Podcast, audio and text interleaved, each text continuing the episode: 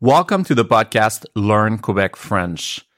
Today we're continuing our exploration of life in Quebec, la réalité de vivre au Québec. Last time I talked about life in Quebec from a very personal point of view, growing up here. And today we're going to get more practical. We're going to talk about what life is like in Quebec today from a few practical points of view.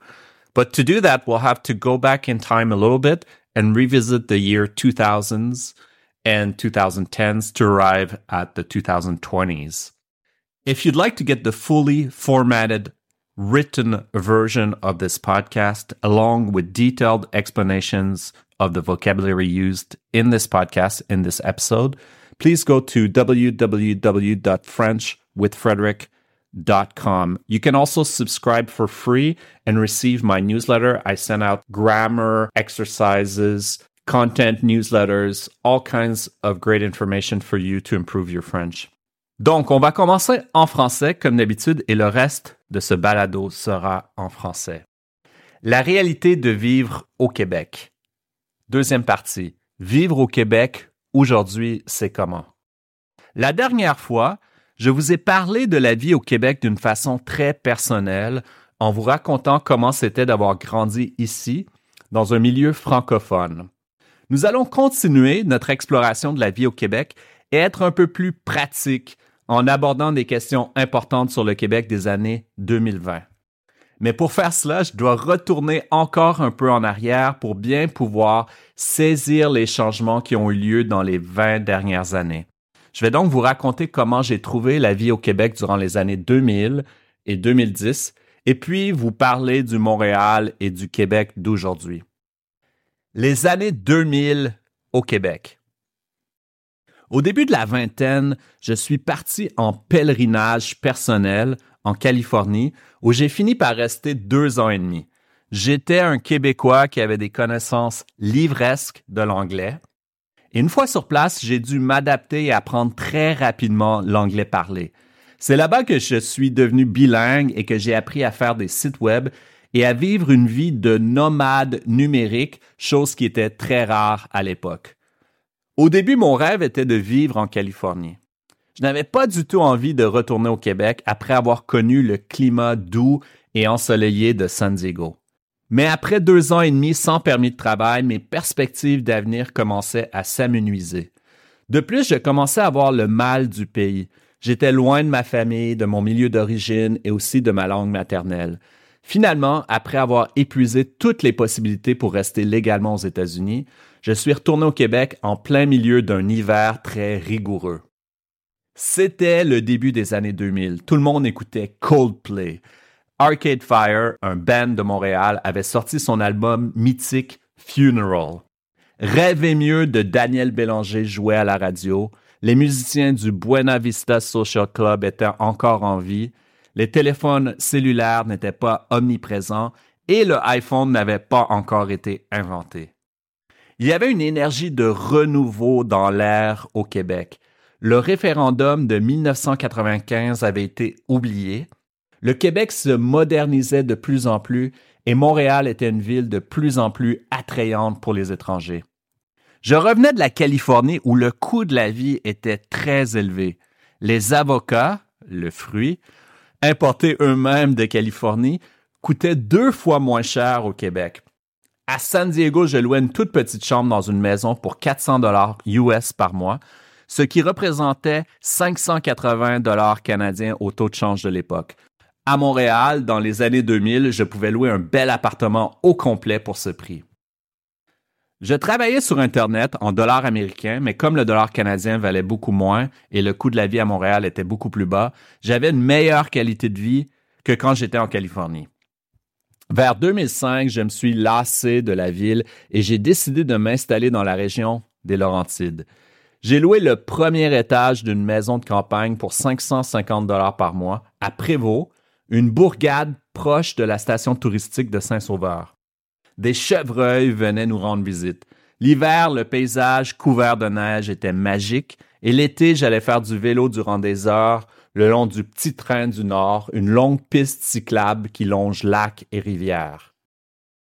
Plus tard, je me suis installé dans un condo que je louais à Piémont, encore plus proche de Saint-Sauveur. J'allais souvent au parc du Mont-Tremblant, plus au nord. C'est un gigantesque parc national parsemé d'innombrables lacs et montagnes. C'est dans les Laurentides que j'ai passé certaines des années les plus productives et positives de ma vie adulte. C'est aussi là que j'ai concocté le plan de passer mes hivers au Costa Rica et de faire un long voyage autour du monde, une histoire que je raconte sur plusieurs articles disponibles sur mon site. Bref, j'ai quitté les Laurentides pour partir à l'aventure à travers le monde et je me suis installé pour un an et demi à Vancouver. Cette période se termina en 2012 quand je suis revenu à Montréal pour m'y installer de façon définitive. Les années 2010 au Québec. Quand je suis revenu à Montréal, j'étais parti depuis plusieurs années et j'ai dû refaire ma vie en quelque sorte. J'ai erré pendant quelques mois jusqu'à ce que je trouve un bel appartement à louer dans la petite Italie en juin 2013. Au début, je pensais seulement rester un an ou deux et ensuite retourner vivre dans les Laurentides. Mais finalement, je suis retombé amoureux de Montréal et je n'ai pas voulu partir. Ça fait plus de dix ans que je suis au même endroit, ce qui a largement battu mon record précédent de deux ans. Le Montréal des années 2010 avait changé par rapport à ce que j'avais connu dans la décennie précédente. La ville était devenue plus internationale. Le quartier où j'habitais était autrefois plutôt ouvrier de classe moyenne ou pauvre, mais il se transformait rapidement et devenait plus comme le plateau, un quartier bourgeois et tendance autrefois très pauvre. La ville restait quand même très abordable comparée à Vancouver ou aux grandes villes américaines. L'appartement que je louais coûtait la moitié de ce que je payais à Vancouver, plus ou moins. Dans les années 2010, j'ai découvert les plaisirs de la proximité, de pouvoir aller partout où je voulais en ville en me déplaçant à pied, à vélo ou en métro. Je continuais de voyager l'hiver, mais avec le temps, je sentais que j'avais de plus en plus assouvi ma soif d'exotisme et de voyage. Et finalement, en 2020, la pandémie est arrivée et a donné tout un choc à la société québécoise, comme elle l'a fait ailleurs sur la planète. Vivre au Québec aujourd'hui. Inutile de s'attarder trop sur le fait que la pandémie a changé beaucoup de choses. Comme dans beaucoup de pays, le Québec a connu plusieurs confinements, traumatismes et chocs systémiques durant la pandémie. Voyons comment est le Québec d'aujourd'hui pour quelqu'un qui y habite ou déciderait de s'y installer. La ville de Montréal. Valérie Plante est devenue mairesse de Montréal en 2017 et l'est encore à l'heure actuelle. Son parti est Projet Montréal et elle a grandi à Rouen-Noranda, en Abitibi-Témiscamingue. Elle a succédé à Denis Coderre, un politicien d'expérience.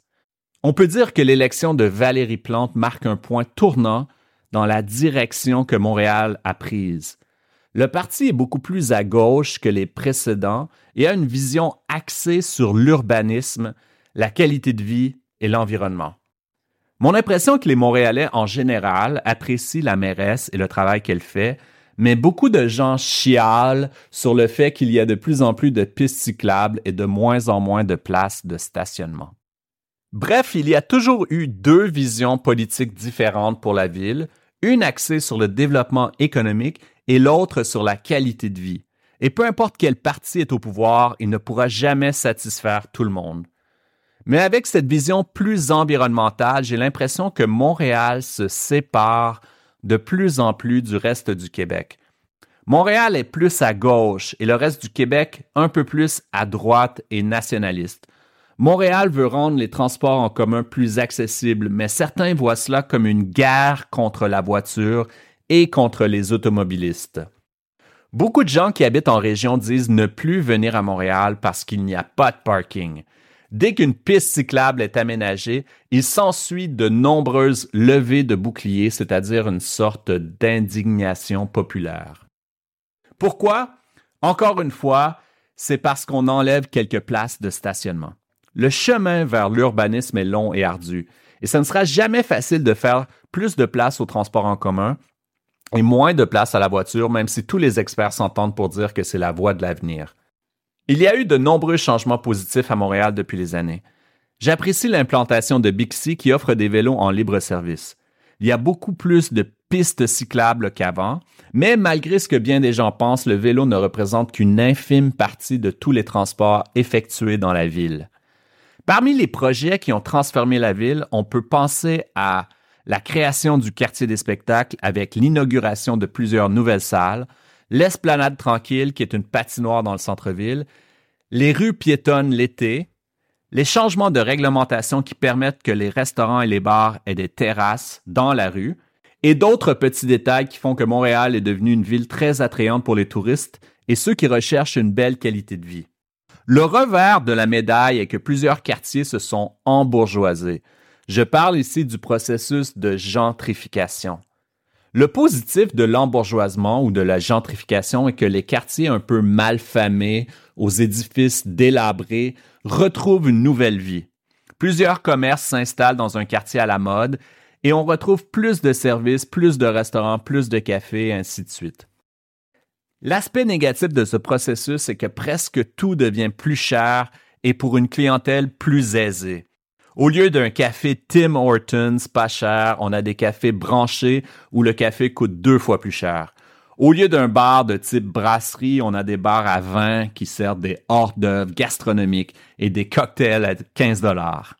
Et bien sûr, les appartements qui étaient accessibles à tout le monde sont remplacés par des condos plus luxueux. Les populations plus pauvres sont donc tranquillement déplacées de leur propre milieu de vie et le visage de la ville change petit à petit. Comme je disais, ce n'est pas que négatif. C'est une question compliquée qui n'est certainement pas unique à Montréal. On peut observer la même dynamique dans plusieurs grandes villes du monde. Ce qu'on peut dire, c'est que Montréal s'est modernisé et transformé avec le temps. Elle est maintenant devenue une ville de calibre international qui est hautement désirable en tant que destination touristique ou endroit où habiter. Le gouvernement. Le Québec a aussi eu un nouveau gouvernement en 2018, celui de la CAC, la Coalition Avenir Québec, qui est en poste pour un deuxième mandat. L'élection de la CAC a été un changement majeur dans la politique du Québec. Pendant des années, les gouvernements du Québec ont été soit le Parti libéral, soit le Parti québécois. Jusque dans les années 90, voter pour le Parti québécois était comme un vote en faveur de la souveraineté du Québec. Voter libéral représentait un vote pour une vision plus fédéraliste, c'est-à-dire qui croyait en la place du Québec au sein de la Fédération canadienne. Mais avec l'élection de la CAQ, tout a changé. La CAQ est un gouvernement de coalition, c'est-à-dire qu'il est composé de l'union de plusieurs partis. On pourrait dire que la CAQ est un parti centriste au niveau économique et nationaliste au point de vue social. Donc, voter pour la CAQ n'est pas un vote pour l'indépendance du Québec, mais pour une autre vision du Québec, nationaliste sans être indépendantiste. La CAQ a mis en place certaines lois controversées, comme la loi sur la laïcité de l'État en 2019, qui limite l'usage des signes religieux pour les personnes en position d'autorité. C'est donc une loi qui cherche à séparer l'État et la religion le plus possible. C'est contraire à la vision du Canada de Justin Trudeau, qui voit le pays comme un melting pot multiculturel où toutes les cultures doivent être respectées et acceptées. Le Québec dit plutôt, oui, vous pouvez venir ici, mais il va falloir vous adapter à nos lois et à notre culture, pas l'inverse. Certaines personnes pourraient voir cela comme une prise de position radicale, mais on peut dire qu'elle représentait ce que beaucoup de Québécois pensaient. La CAQ s'est aussi montrée plus dure en matière d'immigration et s'est dotée de nouvelles lois sur la langue française. Cette combinaison de gouvernement axé sur l'économie plus que sur l'environnement et avec un fonds nationaliste s'est avérée très puissante, la CAQ a délogé tous les autres partis et maintenant le Parti libéral est en ruine et en recherche d'identité et le Parti québécois a presque disparu de la carte. La langue française. Même si la CAQ a essayé de faire quelque chose pour la langue française, elle n'a pas réussi et ne réussira pas à contrer un phénomène qui est en cours depuis longtemps, l'anglicisation.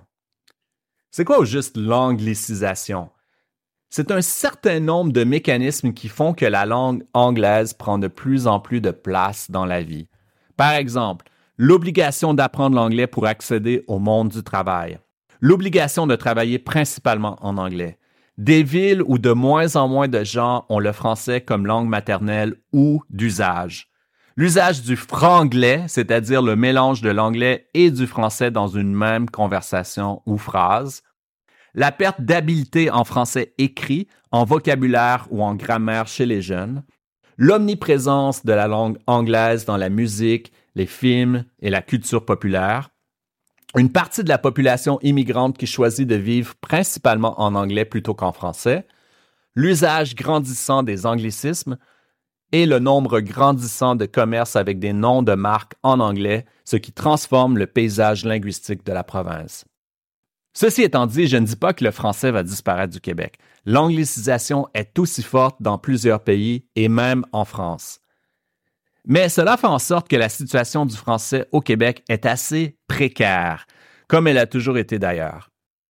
Le coût de la vie. Avec l'augmentation du niveau de vie vient l'augmentation du coût de la vie. Le Québec que j'ai connu dans les années 90 et 2000 était un endroit beaucoup moins riche, mais où en contrepartie, le coût de la vie était beaucoup plus bas qu'ailleurs en Amérique du Nord. Aujourd'hui, le Québec fait face à une crise du logement sans précédent. Il faut dire que le même phénomène touche beaucoup de pays développés sur la planète. Il n'est donc pas unique au Québec. Le prix moyen d'un 3,5 à Montréal est de plus de 1700 dollars aujourd'hui. En passant, un 3,5, c'est un appartement avec une chambre fermée. On calcule la cuisine, le salon et la chambre comme étant des pièces. Et le demi, c'est la salle de bain. Un 4,5, c'est donc un appartement avec deux chambres fermées. Le prix moyen d'un 4,5 est de plus de 2000 dollars et dans le centre-ville, le prix est de 2850 dollars par mois. C'est très loin de l'époque dont je vous ai parlé où je me logeais pour 500 ou 600 dollars par mois. Quand je suis revenu à Montréal en 2012, j'ai trouvé mon grand 4,5 bien situé pour 1150 dollars par mois. Il y a quelques années, je l'ai acheté à gros prix, mais je suis au moins content d'avoir un endroit que je peux appeler mon chez-moi. Cette crise du logement vient avec la crise de l'inflation qui touche le monde entier depuis la fin de la pandémie. Par contre, si on se compare, on se console. À Toronto, le prix moyen d'un 3,5 est de plus de 2550 dollars, ce qui est 850 dollars de plus que Montréal. À Vancouver, le prix moyen est encore plus extravagant et dépasse les 3000 dollars. Montréal reste donc une ville plus abordable que les deux autres grandes métropoles du Canada. Mais pour combien de temps? J'espère que vous avez aimé ce petit tour d'horizon du Québec d'aujourd'hui. Dans le prochain épisode, je vais vous parler de la vie au Québec du point de vue de quelqu'un qui aimerait s'installer ici. Comment réussir sa vie au Québec? Nous terminerons cette discussion dans le prochain épisode. Le vocabulaire. Saisir les changements. Saisir, c'est en anglais, on dirait grasp, c'est-à-dire comprendre. Saisir les changements qui se sont passés. Comprendre les changements. J'ai dit que j'étais allé en Californie pour un pèlerinage personnel. En anglais, on dit pilgrimage c'est une sorte de voyage religieux. Autrement dit, je l'ai utilisé au sens figuré. Des connaissances livresques de l'anglais. Quand je suis allé en Californie, j'avais des connaissances livresques. L'adjectif livresque vient du mot livre. Donc, c'est des connaissances, ce sont des connaissances qui viennent des livres. Vous connaissez peut-être l'expression digital nomad. Le bon terme pour digital en français est numérique. Le mot digital est un anglicisme, donc on dit un nomade numérique. Mes perspectives d'avenir commençaient à s'amenuiser. S'amenuiser, ça veut dire diminuer, diminuer, être moindre, être plus petite. S'amenuiser. Avoir le mal du pays, le mal du pays. Le mal du pays, c'est une nostalgie du pays d'origine. C'est quand on commence à s'ennuyer de notre pays d'origine, comme on dit au Québec, ou en français standard, quand notre pays d'origine nous manque. Ça, c'est avoir le mal du pays. Je me suis lassé de la ville, se lasser de quelque chose, ou l'adjectif être là, L-A-S, se lasser de quelque chose, c'est être fatigué, c'est euh, en fait trouver quelque chose lassant, c'est-à-dire ennuyant. Une bourgade, une petite bourgade, c'est une petite ville ou un village aux maisons espacées. Mais en général, on utilise ce mot pour décrire un petit village. Le parc du Mont-Tremblant est un parc national parsemé d'innombrables lacs. Parsemé, c'est le mot français pour sprinkle, mais on ne l'utilise pas en anglais de la même façon. Donc ici, c'est un parc où il y a, comme si Dieu l'avait fait, parsemé d'innombrables lacs. Autrement dit, il y a des lacs un peu partout. J'ai concocté le plan de passer les hivers au Costa Rica. Concocter, c'est un terme un peu familier, mais pas du tout vulgaire, pour élaborer ou préparer. Donc, préparer, élaborer un plan, c'est concocter un plan. On utilise aussi ce terme surtout pour les recettes. Concocter une recette, par exemple. J'ai erré pendant quelques mois. Errer, c'est vagabonder, aller un peu sans direction, sans savoir où l'on va. Un quartier ouvrier, en anglais on dirait working class. Un quartier ouvrier, c'est un quartier où les gens ont des emplois de nature plutôt manuelle. J'avais de plus en plus assouvi ma soif d'exotisme et de voyage. Assouvir, c'est satisfaire, et quand on utilise le mot assouvir, on parle de satisfaire un désir. Donc ici, c'est au sens figuré, la soif de voyage, le désir de voyager a été assouvi donc satisfait. Des gens chialent sur le fait. Chialer, c'est se plaindre. C'est en français de France, c'est plutôt pleurer, mais ici, c'est dans le sens de se plaindre. En anglais, on dit complain, chialer. Il s'en est suivi de nombreuses levées de boucliers. Des levées de boucliers, c'est un terme que l'on retrouve surtout dans les journaux pour décrire une indignation populaire, c'est-à-dire qu'une partie de la population n'est pas contente, une partie de la population est mécontente et fait peut-être des manifestations, des choses comme ça. Le revers de la médaille, c'est l'aspect négatif de quelque chose, le mauvais côté de quelque chose. On pourrait imaginer une médaille en deux, deux côtés, et il y a le côté positif et le côté négatif. Des quartiers un peu mal famés, mal famés. Mal famé, c'est qu'il y a une mauvaise réputation. Vous pouvez penser au mot anglais fame, donc mal, bad fame. Donc, un quartier mal famé, c'est un quartier qui a une mauvaise réputation où souvent il y a un certain niveau de criminalité. Les édifices délabrés. Délabrés, ça veut dire en mauvais état. Délabrés. Des cafés branchés, en anglais plugged, mais on dit pas ça en anglais. C'est des cafés en anglais trendy, donc qui sont populaires, surtout avec une clientèle jeune et à la mode. Un café branché, un restaurant branché. C'est avéré très puissante. C'est un terme que j'ai utilisé dans le dernier article aussi. S'avérer, ça vient du mot vrai. Donc, qui est devenu vrai, donc turned out to be, turned out to be very powerful, qui s'est avéré très puissante. Avéré, c'est utilisé seulement avec quelque chose de vrai, pas quelque chose de faux. Donc, qui s'est avéré puissant.